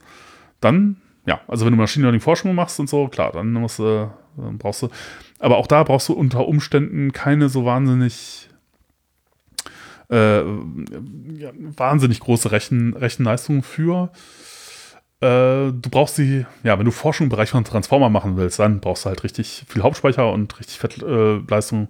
Äh, ich meine, wer macht denn sowas? Also so also ich, die, die, Leute, die Werbung, äh, die, mach, die, die Leute, die die Werbung auf, der, auf die Webseiten drücken wollen. da, da fließt doch das ganze Geld rein. Das Geld fließt da rein, dass die Leute mehr auf die Werbung klicken. Ja, ja, das, da, ich, ich habe da, also die haben auch, ähm, da habe ich mal auch mal an, an, an so einer Machine Learning Competition teilgenommen. Da gibt es die französische äh, Firma Criteo oder ich habe jetzt schon wieder den Namen vergessen. Äh, ähm, die machen irgendwie sowas wie zum Beispiel Vorhersagen, wie wahrscheinlich ist es, dass irgendjemand auf einen, dass ein User irgendwie auf, ein, auf, eine, auf Werbung klickt oder so. Und die Modelle, die da aber gewonnen haben, gut, das ist jetzt auch schon lange her, aber das war alles total einfach, das war alles linear, irgendwie, das war alles so Logistic Regression mäßig. Ähm, Ja. Ich bin mal gespannt. Ich habe ja, ich habe mich ja jetzt mal, also ich habe, um da ein bisschen tiefer auch in das Thema für mich einzusteigen, weil ich halt eigentlich immer gerne verstehen will, wie ist das handwerklich gemacht, ähm, habe ich mich in so einen Coursera-Kurs eingeschrieben. Ähm, und da kommen natürlich dann diese ganzen Standardteile, ähm, unter anderem dann halt auch irgendwelche Re Recommendation Systems. Und ich wollte ja ganz kurz irgendwie den Schreibtisch abräumen und alles in die Ecke pfeffern, als dann die Aussage war, dass ja irgendwie so tollen positiven Beispiele die sind, wie Netflix dir halt neue Sachen empfiehlt und Amazon. Mhm. Und ich denke mir so, ja, aber das sind noch die Beispiele für, das hilft gerade genau gar nicht. also ja. ich meine, wofür brauche ich Machine Learning, damit mir meine Plattform sagt, du hast gerade einen Schraubenzieher gekauft. Ich glaube, du willst einen Schraubenzieher kaufen. also ich habe ja noch nie irgend, also ich habe es noch nie in funktionierend gesehen, dass da irgendwie sinnvolles Zeug rauskam. Äh, ich, mich würde wirklich interessieren, ähm, wo die Teile, also wo jemand nachgewiesen hat, dass das was bringt. Also vielleicht bin ich auch einfach als Nerd so ein bisschen komisch an der Stelle. Ja, also ganz und sage, wenn erzählen, grade, das ist ganz wichtig. Recommendation-Systeme, äh, das geht gerade besonders gut. Einfach die Sachen, die am häufigsten gekauft werden, die äh, viralisieren sich dann einfach weiter. Das scheint ja auch zu funktionieren. Naja, also, äh, was ich, äh, das ist jetzt aber auch schon wieder ganz lange her, aber zum Beispiel Netflix hat da ja tatsächlich mal einen Preis für ausgelobt äh, für ähm, eben äh, Leuten äh, Videos empfehlen. Äh, und äh, das weiß gar nicht, wann das war. Das muss, das ist jetzt auch schon über zehn Jahre her. Oh mein Gott. Äh, und da, sie haben da eine Million Dollar drauf ausgesetzt. Und das, was die Leute daraus da gemacht haben, war auch sehr interessant. Und äh, die äh, Verbesserung in, dieser, in diesem Wettbewerb von, wie war das am Anfang oder was hat Netflix quasi, also sie haben als Baseline auch angegeben, was sie momentan verwenden für ein Verfahren und wie gut das ist. Und das, was dann hinterher gewonnen hat, das war schon deutlich besser. Also das hat richtig was gebracht. Aber ehrlich gesagt, natürlich, es ist immer noch nicht wirklich gut. ist ja, ist halt so mittelgut, ne? Ja. Ja, ich, also ja. gerade Netflix muss sich halt dann an der Stelle auch gefallen lassen, ihr Katalog ist halt nicht so groß. Also, mhm. Äh, wenn ich es halt vergleiche, ähm, auch, auch die eingeschränkte Art, wie man es häufig browsen kann, dass du gar nicht mehr äh, so richtig wirklich strukturiert durch die Kataloge durchkommst, sondern immer nur noch nach irgendwelchen vor, vor äh, äh, gefertigten Kategorien, die so ein bisschen merkwürdig sind und dann irgendwie so Unterkategorien haben, die Netflix irgendwie gefallen. Mhm. Ähm, dann hilft's mir ja nichts, wenn er mir die 20 Filme, die er für mich gut findet, mal in der, mal in der, mal in der Reihenfolge mhm. anzeigt. das ist ja das, was momentan irgendwie ja. gefühlt für mich dabei rauskommt, ist, äh, nach so einer Pandemie nach einem Jahr, Netflix ist ja, was gerade was Filme angeht, immer ziemlich hinten dran, ähm, dann hast du eh schon alles durchgeguckt. Mhm. Und jetzt empfehlen sie dir das, aber halt einmal in der und in der und der Reihenfolge wie viel Machine Learning brauche ich dafür? ja, es ist auch die Frage, ob das eben äh, tatsächlich Machine Learning ein Problem ist oder vielleicht doch eher ein User Interface Problem. Ich finde, ich finde das auch total schrecklich. Ich finde, äh, also ich habe auch immer das Gefühl, ich weiß nicht, auf was die da optimieren, aber manchmal habe ich das Gefühl, sie optimieren darauf, dass man da möglichst lange drin rumsucht. Also, dass da irgendwo ein Incentive falsch gesetzt oder irgendein, irgendein KPI ja, zeigt einfach in die falsche Richtung. Weil es ist halt. Ja, ja äh, sie haben eine Variable oder irgendeine Dimension in ihrem Ding drinne, wo aus Versehen drauf optimiert wird ähm, mhm. Und es, es entspricht, und das ist ja sozusagen, als ich angefangen habe, mir so ein bisschen nochmal die, die mathematischen Grundlagen, bin ich ja zwar relativ schnell ausgestiegen, aber so die groben, die groben Ideen davon anzugucken, ist mir schon immer mal so ein bisschen sind mir die, die nicht vorhandenen Haare äh, äh, zu Berge gestanden, weil damit gerade in Tutorials mit einer Nonchalance über relativ schwergewichtige Entscheidung über, was nehme ich hier, wie mache ich Feature Extraction, wie mache ich das jenes, mal so schnell drüber gebügelt wird mit einer Erklärung, wo ich dann denke von, ja, nee, äh, das, das, also da, da, du verwechselst, also die machen ein Beispiel, worum ging es da? Ich glaube, es ging um Feature Extraction und die Ähnlichkeit von äh, Repräsentanten im System. Ähm, und sie hatten als Beispiel irgendwie Stolz und Vorurteil und irgendwie mit welchen Dimensionen und wie man jetzt eigentlich rausfindet, wer, welche Charaktere, wenn sie über diverse äh, Dimensionen abgebildet werden, sind eigentlich näher aneinander dran, also sind sich ähnlicher zueinander und gehen darüber hinweg und ich sitze danach da und sage, aber das war doch jetzt gerade eben keine Erklärung für etwas, was man automatisieren kann. Das ist ja, du hast ja a posteriori einen eigentlich ohne Menschen laufenden Prozess sinnbildlich auf eine Art erklärt, wo ich sage, das kann der ja gerade nicht. Das heißt, was du mir gerade erklärt hast, ist, der macht dann nachher ir irgendwas draus und du kannst nicht mal mehr nachvollziehen, ob das jetzt wirklich Hand und Fuß hat oder nicht. Und dann kommt man an so einen Punkt, wie wir es jetzt gerade hatten, von müssen wir jetzt drüber nachdenken, dass da ein Bias im System drinne war, den keiner gesehen hat, weil das Ding sich selber irgendwo einen lokalen, ein lokales Maximum gesucht hat in der Optimierung und eben aus Versehen drauf optimiert hat, dass die User möglichst lange den Katalog browsen und möglichst wenig gucken, damit Netflix möglichst wenig Lizenzgebühren bezahlen muss. Ja, ist Ja, auch äh, ein das ist, Kundenbindungseffekt, ne? Vielleicht ist es eine mögliche Erklärung. Und tatsächlich ist es, Ohne- äh, ist es ein, ein Phänomen, Ja, das vielleicht haben sie tatsächlich auf die Nutzungsdauer pro Kunde Ja. optimiert, ja. Also wie lange gucken die Leute und wenn du jedes Mal 10 Minuten extra guckst für eine Suche, gucken die Leute, Und die länger UI-mäßig gucken, länger. würde ich würde dem auch zustimmen, dass es ein UI-Problem ist im Sinne von, ich will manchmal einfach bloß den Button haben zu sagen, blend doch mal aus diesen ganzen Vorschlägen den ganzen Quatsch raus, den ich schon mal geguckt habe. Ja, es gibt bestimmte Filme, die gucke ich immer wieder, da muss halt zum 35. Mal Big Lebowski laufen. Ähm, aber das ist nicht der Standardfall, wenn ich Oh, durch den Katalog suche. Dann will ich einfach mal alles weghaben. Mach mal weg. Und, und dass es solche Sachen nicht mehr gibt und dass es nur noch über die Recommendation, läu- äh, Re- Recommendation läuft. Also ich hätte gerne nicht mehr am selber- liebsten einen Film angezeigt und zwar genau den, den ich gerade in dem Moment gucken will. Ja, das Ja. geht ja nicht. Das ist ja, das, ist ja, das, verkür das verkürzt ja die Komplexität menschlichen Daseins so massiv. Naja, aber vielleicht kann der Algorithmus äh, ja sich mit mir irgendwie koppeln und irgendwie einen Faktor reinnehmen, dass er äh, versteht, was ich gerne möchte. ja, also ich glaube auch nicht, dass er durch, aus meinem historischen Guckverhalten sowas schon wüsste, ja. Aber so durch Das ist ja das vollständige andere Informationen. Problem. Das ist ja das andere Problem. Du kannst ja nur, also wie ist es auch in den Tutorials immer, oder bei wem war es? Ich glaube, es war bei meinem, bei dem aktuellen Coursera-Kurs. Äh, da war der Vergleich von Machine Learning hat im Prinzip zum Ziel, ungefähr das menschliche Lernverhalten, was wir im Alter von vier Jahren haben, nachzubilden. Und das würde ich sagen, das kriegen sie ziemlich gut hin. ja. Also viele Leute machen ja Witze drüber, dass Machine Learning sich so anstellt wie ein kleines Kind. Ja, gibt's ja haufenweise Memes, äh, die immer, Mhm. ist das ein Brokkoli? Nein, das ist kein, doch, das ist ein Brokkoli. Was ist das? Es ist kein Brokkoli. Doch, es ist ein Brokkoli. Na gut, das ist ein Brokkoli. ähm, und, und gleichzeitig wird, wird dem aber eine, eine, eine ominöse Fähigkeit äh, zugeschrieben, die weit über das hinausgeht. Also wenn man auf der einen Seite ehrlich sagt und sagt, okay, wir versuchen so ein biologisch äh, inspiriertes Lernverhalten von einem Vierjährigen und der kann ja was, also das Hirn und dieses ganze Pattern-Matching, was wir haben und diese, wie trainiere ich das halt an, äh, das ist ja nicht so, dass das nichts kann. Aber ich kann halt auch einen Vierjährigen äh, nicht drauf trainieren, mich anzugucken und äh, sich zu fragen, wie geht's mir eigentlich? Oder was bräuchte, was würde mir jetzt als Erwachsener eigentlich gut tun? Dafür ist ein Vierjähriger halt nicht gemacht. Ja, ja, ich, äh, ich, ich glaube auch, ja, es ist halt, ähm, genau, es ist halt unklar. Deswegen äh, sind halt die Erwartungen teilweise vielleicht völlig daneben, was äh, und zu optimistisch, teilweise aber auch vielleicht äh, zu pessimistisch, dass man glaubt, da geht gar nichts und manche Sachen.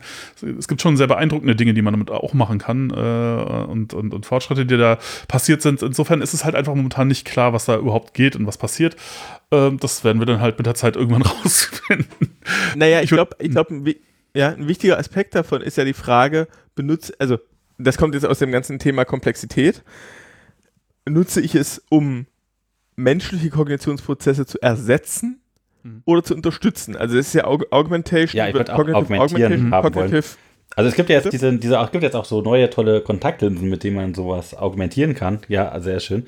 Und ähm, durch diese Augmentierung, wenn die halt Machine Learning gestützt ist, ja, das ist natürlich schon super cool, weil du halt einfach Zusatzinformationen bekommst, die du vielleicht sonst nicht Und das hättest. ist viel, genau, und das ist aber viel, das ist auf der einen Seite viel leichter, es ist ethisch auch viel einfacher äh, zu kontrollieren, aber natürlich hängt jedes Startup und jeder immer erstmal hin, nein, nein, das machen wir hier, äh, wir ersetzen das, wir lösen das Problem komplett. Und ich glaube, das ist halt eine massive Sackgasse. Also, ich habe so, die- so ein paar Beispiele, die man dann immer sieht, ist halt diese, auch dieses Thema Krebszellen erkennen, ja. Mhm. Das ist ja gedacht als Augmentierung das ist ja nicht dafür gedacht, dass der Arzt das nicht mehr drauf guckt, aber das ist halt gedacht, dass wenn du halt eine gewisse Menge schon äh, vorverarbeitete ähm, Zellbilder hast, auf denen bestimmte Parameter, wie irgendwie die Klumpigkeit und die, der Farbton und die Schärfe von der Umrandung und ich glaube, es sind also 15, 16 Dimensionen, nach denen das dann äh, auch bewertet und gelabelt wird. Und dann kannst du mit einer relativ hohen Konfidenz von irgendwie so 90 Prozent äh, da halt die Sachen erkennen. Und wenn ein Arzt natürlich die Unterstützung hat, zu sagen, so guck mal, hier hat ein Algorithmus jetzt dir Prozentwerte dran geschrieben und gerankt, guck dir mal bitte zuerst die hier an mit besonderer Vorsicht und bei denen bin ich mir unsicher und das da glaube ich ist es übrigens nicht dann kann der natürlich nochmal anders rangehen, weil er, er hat einen Sparringspartner, er guckt selber nochmal drauf, was sagt seine, seine professionelle Intuition zu diesem Ding, wo er sagt, hör, das hätte ich irgendwie anders bewertet, nochmal genauer hingucken, ah ja, okay. Und dann ist das tatsächlich, das ist Augmentation. Das heißt, das Hirn, das Hirn von dem Arzt, der das bewertet, ist weiterhin dran zu arbeiten, wird aber entlastet, irgendwie die komplette Bewertung zu machen, sondern kriegt halt schon mal so ein bisschen Sparring dazu, ist aber, er ist der, der am, am Steuer sitzt. Und das ist aber was anderes, als wenn du halt sagst, naja, das Ding ja. läuft auf Vollautomatismus. Ja, wird bald die Enzyme und wenn selber, ne? geht, dann, dann, muss halt ja. jemand irgendwie äh, ein Postmortem machen. Im wahrsten Sinne des Wortes. Ja. Ja, es, es, hat halt viele Möglichkeiten. Das Problem ist halt, ähm, dass du halt diese Granularität äh, nur durch vollständige Informationen äh, auf dem höheren, ja, Treffergrad bekommst, ja.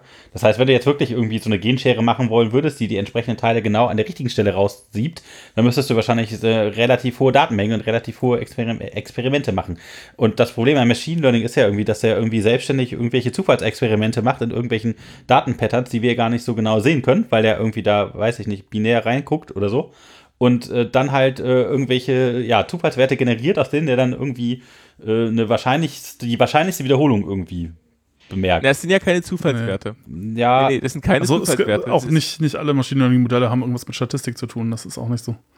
Ja, also, aber so ein bisschen macht er es doch schon, oder? Dass er hm, kommt auf das Modell an. Es gibt sehr unterschiedliche Modelle. Also Okay, dann müssen wir das vielleicht nochmal in einer anderen Folge genauer. Äh, ja, also der, der Klassiker, wenn, wenn, du über die neuronalen Netze halt nachdenkst, äh, mit einer Backpropagation, äh, dann ist es halt schon so, das sieht für uns aus, ja, der kriegt dann immer, der hat sein, sein, Uniz also er hat häufig haben sie ein, ein random initialisiertes Modell. Das gibt's schon. Ähm, und dann ist es aber so, dass das an den Gewichten rumdrehen ist halt eine, äh, eine deterministische Funktion. Das ist, du hast halt, äh, du hast ja dein, dein gelabeltes Datenset und sagst so, hier kommt mein Input, liebes neuronales Netz, rechne mal. Und dann kommt äh, dann nachher raus, ich glaube, der Output ist folgender und dann vergleichst du das mit dem gelabelten Output, der zu diesem Beispiel gehört hat und daraus ergibt sich ein Fehler. Und dann macht man da eine, eine Bewertungsfunktion für den Fehler und er sagt, okay, damit dieses Bild oder dieses, dieser Input besser äh, vom neuronalen Netz verarbeitet würde, hätten die Gewichte anders sein müssen und er rechnet sozusagen von dem Fehler wieder zurück, was man an jedem Gewicht ein bisschen drehen müsste. Das wird gedämpft, also nicht jedes, es ist sozusagen so wie man am Steuer sitzt, wenn du merkst, dein Auto fährt ein bisschen in die falsche Richtung, schlägst ja nicht volle Kanne 90 Grad in die andere Richtung ein, sondern der sagt dann, okay, ich habe hier einen Fehler und der Fehler darf jetzt um ein Prozent nachsteuern. So das heißt, wenn du 100 solche Bilder hast, dann haben die vielleicht um 30 Prozent nachgesteuert, ähm, aber es ist nicht so, dass halt, es ist halt nicht so, dass es random ist, sondern er rechnet immer aus, was wäre jetzt, wie hätte das aussehen müssen für die perfekte Lösung. Da ich aber nicht nur dieses eine Bild bewerten können will, das wäre dann ja Overfitting, ähm, muss ich mich in der Anpassung ein bisschen dämpfen und jedes Bild, was, äh, was einen kleinen Fehler hat, korrigiert das Netz immer wieder ein kleines bisschen nach. Ähm, aber das ist nicht random an der Stelle. Das müsste sogar eigentlich deterministisch sein. Mhm. Ja, ja. Und ich glaube, dass man sie random initialisiert macht, glaube ich, ist, ist eine Idee, dass man halt versucht, irgend so einen Bias zu vermeiden, äh, dass man irgendwie an einem Extremwert einsteigt, der das Modell halt völlig verzerrt. Mhm. Ja. So frei nach dem Motto, alles steht auf Null und dann kommt er halt nie vom Fleck. Das ist so ein bisschen, wenn du dir an die, wenn du an Newton denkst, ähm, wenn du halt eine Newtonsche Approximation probierst, äh, da ist es auch immer so, dass du schon mal so grob in irgendeine Richtung werfen musst, äh, weil wenn du halt irgendwie völlig bei Null oder einem äh, blöden Punkt anfängst, dann, äh, äh, dann kommst du halt nie zum Ziel. Naja, das, oder, es dauert, oder es dauert sehr lange. Ja, ja. Ja, äh, ja. ich überlege gerade. Gerade, ja, also ich, ich, ich würde, ich, ich weiß nicht genau, ich, ich, ich, äh, ich würde es eher äh, allgemeiner, also äh, auch gerade was dieses, was das Lernen angeht. Ich würde sagen, Machine Learning oder sowas, das versucht ist halt, äh, ja, Software hinzubekommen, die halt mit Erfahrung besser wird. Und das, ich würde das tatsächlich so allgemein lassen.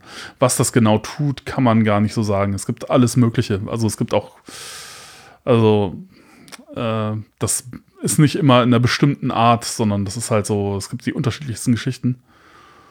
Ja, was man ja. halt, ich glaube, an einer Stelle, ich habe da, der Trick ist ja, das ist ja ein technisches Werkzeug. Das kann was, Mhm. das kann bestimmte andere Sachen nicht. Und da, da habe ich erstmal ja null Probleme mit. Ähm, ich glaube, wo, wir- wo wir in der Öffentlichkeit so ein Problem haben, ist dieses eben dieses Zuschreiben, dieses, es ist so komplex, dass man ja nur über Vereinfachungen, über Bilder darüber reden kann. Und wenn die Leute aber dann mit diesen vereinfachten Bildern weiterdenken wollen, äh, dann führt das halt ganz schnell zu logischen Schlussfolgerungsfallen, weil, weil man halt auf, auf Basis dieser Analogien nicht mehr dem technischen Kern gerecht wird. Ähm, und die, äh, ich meine, was ich spannend finde, ist erstmal, wenn man diese Unterteilung nochmal anguckt zwischen supervised und unsupervised, äh, dann sind gerade die supervised Sachen äh, natürlich immer interessant, weil ich kann mir die Extremwerte nochmal angucken und kann schauen, ähm, also ich kann es halt evaluieren und ich kann halt prüfen, ähm, wenn ich feststelle, ich habe hier komische Fehler drinne, die ich so nicht beabsichtigt habe, woran liegt denn das? Muss ich noch eine Dimension dazu nehmen? Fehlt mir bei einer Dimension irgendwas? Ist in meinen Eingangsdaten irgendwas komisch, dass, weshalb das Training äh, in bestimmten Varianten halt äh, in die falsche Richtung läuft ähm, und kann das dann halt auch immer weiter treiben, weil das ist ja was, das kann Machine Learning an der Stelle nicht, äh, Machine Learning kann ja nicht selber feststellen und sagen, du brauchst eigentlich ganz andere Eingangsdaten für dein Problem. Das, das, das kann es dir ja nicht liefern. Doch. Das, das kann, Doch, doch. inwiefern? Also, äh, naja, man kann sich schon angucken. Zum Beispiel, man kann sich die Kurve angucken ähm, mit zunehmenden, äh, äh, also äh, man, man trägt dann halt den, den ähm, Trainingserror gegen den Testerror auf, zum Beispiel. Und dann kann man sich halt äh, angucken, dann, dann, je nachdem, wie das dann aussieht, also wenn die beiden äh, Kurven sehr weit auseinander liegen, also sozusagen, wenn man, äh, wenn der Fehler auf den Trainingsdaten äh, gering wird, aber auf den Testdaten nicht, dann und die beiden Kurven sehr weit auseinander liegen, dann weiß man, okay, man hat zu wenig Trainingsdaten. Äh, oder die falschen. Äh, oder die sind halt nicht gut verteilt. Äh, wenn das Ding äh, sich über, wenn die Kurven anfangen, sich zu überschneiden, oder so weiß man halt, okay, äh, ja, äh, man, man overfittet gerade zum Beispiel. Äh, Aber das sind ja Sachen, die werden zum Beispiel, da kommen wir in den Bereich, das ist augmented und das ist ein Prozess, den wir als Menschen halt begleiten. Ja. Das, das ist halt was, also dann diese Entscheidung zu treffen, jetzt ist es soweit, dass ich das halt anders machen muss, das kann das Modell nicht für dich. Und das Modell kann dir auch nicht sagen, was das andere ist, was es braucht. ja, Gehen, wir- gehen wir nochmal auf die, also siehe Krebszellen, die haben dann halt da irgendwie ihre Dimensionen, wonach sie das Zeug bewerten. Äh, und das sind sozusagen die Erkenntnisse von, okay, wir nehmen mal die Daten, die die, die, die Ärzte uns gesagt haben, danach bewerten sie, ob so ein Ding äh, gut ist oder nicht. Da, sind, da ist ja der Vorteil, dass in der Medizin da ja auch die Prozesse so gu- gut standardisiert werden, dass man halt eben das auch explizieren kann, dass man nicht irgendwie fünf Leute fragen muss, und die kratzen sich am Kopf und ja, wie mache ich das eigentlich, sondern das ist ja gut standardisiert. Und aber ob du das, wenn du es im mathematischen Modell dann tatsächlich hast, über so ein, dann, dann kannst du, ich gehe mit, man kann halt über die, äh, über die Evaluation, über die Qualitätskriterien äh, nachher rausfinden, Mist, hier stimmt was nicht. Aber zu einer Entscheidung zu kommen, zu sagen, du übrigens, wir müssen uns noch angucken, ob das Ding Fransen hat oder keine Fransen. Das kann das, das ist eine semantische Ebene, die kann das Ding dir nicht sagen. Für das, für das würde Modell sind das ja nur. Also ich weiß es nicht. Also was, was macht das? Was, was, du hast ja anscheinend irgendwas gerade in der Intention, was dir sagt, da, da versteckt sich was Interessantes. äh, finde ich jetzt interessant. Ja, also äh, ich, ich weiß es nicht. Also ähm, ich, ich ähm, auch, also dass da, äh, dass der, das, das, das Problem würde ich auch daran, also ich meine, gerade gerade in der Medizin, äh, naja gut, ist auch wieder so ein, so ein weites Feld dann direkt. Ähm, ist es, ist es ja so, dass wir momentan ja eigentlich sehr, sehr äh, grobe Geschichten machen. Ne? Also wenn wir äh, so eine Diagnose und dann, was macht man jetzt irgendwie, wenn man die Diagnose hat? Das ist halt sehr, sehr, auch was gibt man für Medikamente? Ja, das ist ja alles super grob. Das ist ja überhaupt nicht angepasst auf äh, jemanden individuell oder so. Nee, nee, das ist also, das, das, ja. Und wenn jetzt, äh, also man könnte jetzt das aber, so also angenommen, man, man nimmt jetzt, weiß ich nicht, irgendwie Daten, was auch immer, alle möglichen Daten, die man jetzt äh, über irgendwie einen Patienten hat und ähm, ein Modell sagt einem jetzt, okay, nicht, nimm jetzt nicht irgendwie ähm, zwei Tabletten von der Sorte jeden Tag oder so, morgens oder abends, keine Ahnung, sondern äh, irgendwie, wir mixen jetzt folgende Wirkstoffe in der Kombination zusammen und das muss zu den Zeiten. Das könnte ein einzelner Arzt ja niemals machen, im Grunde, in der Granularität. Granularität. Ja, nee, aber ich bin ja gerade an einem, an einem, ich bin nochmal ganz kurz zu meinem, da würde ich gerne anknüpfen, aber wo ich halt davor stehe, ist, wenn wir Feature Extraction halt haben, mhm.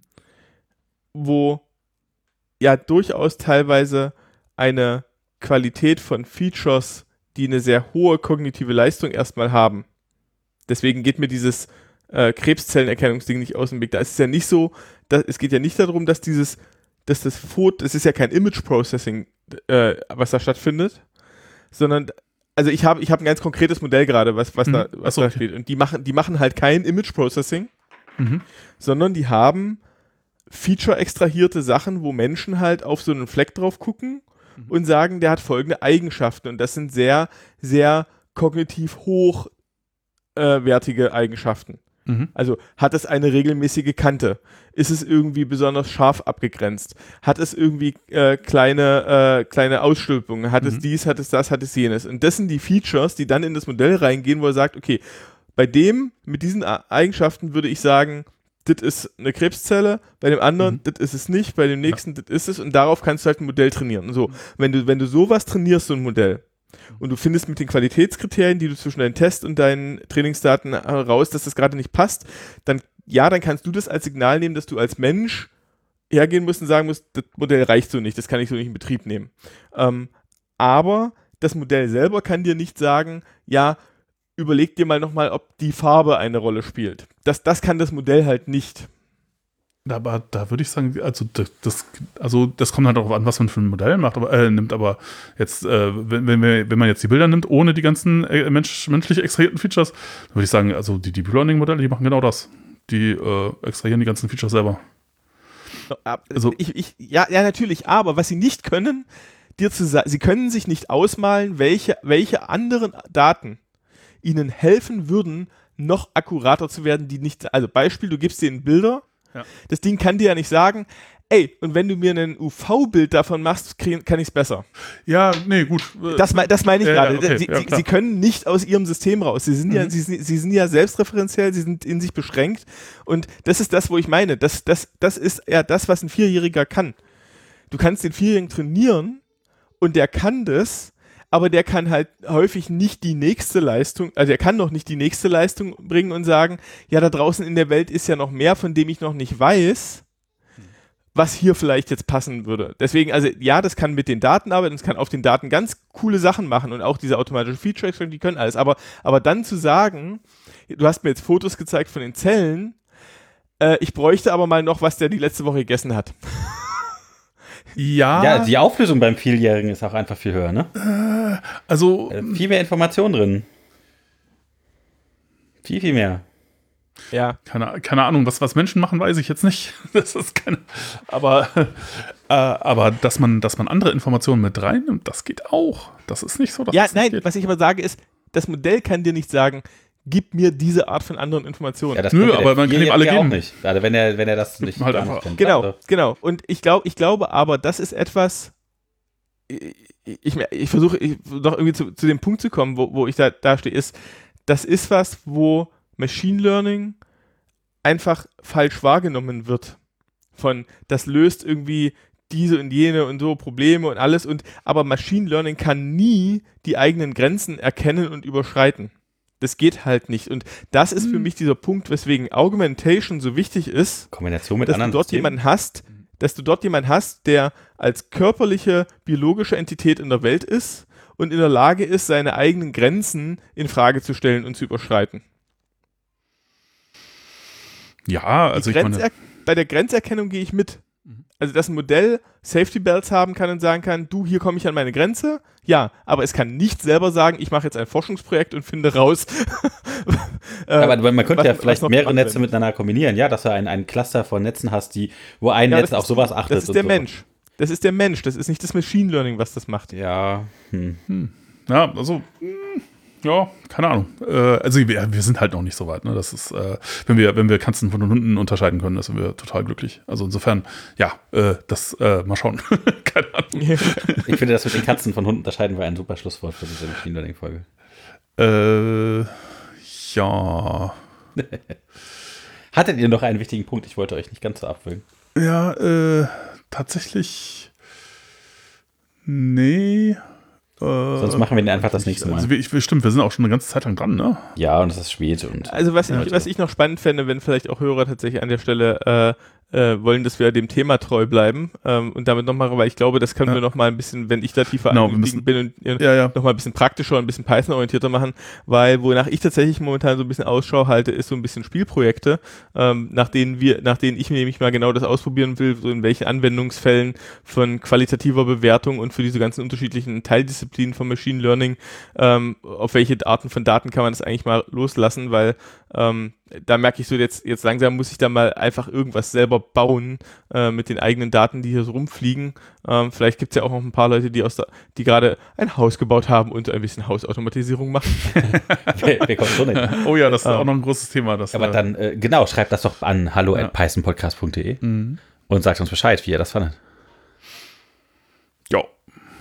Ja, dann äh, einen wunderschönen guten Abend, ne? Bleibt uns gewogen. Äh, schön, dass Christian wieder dabei war, ne? Ja, Und, Gerne jederzeit. Ähm, ja, dann hören wir uns nächstes Mal. Alles klar. Tschüss. Tschüss. Ciao.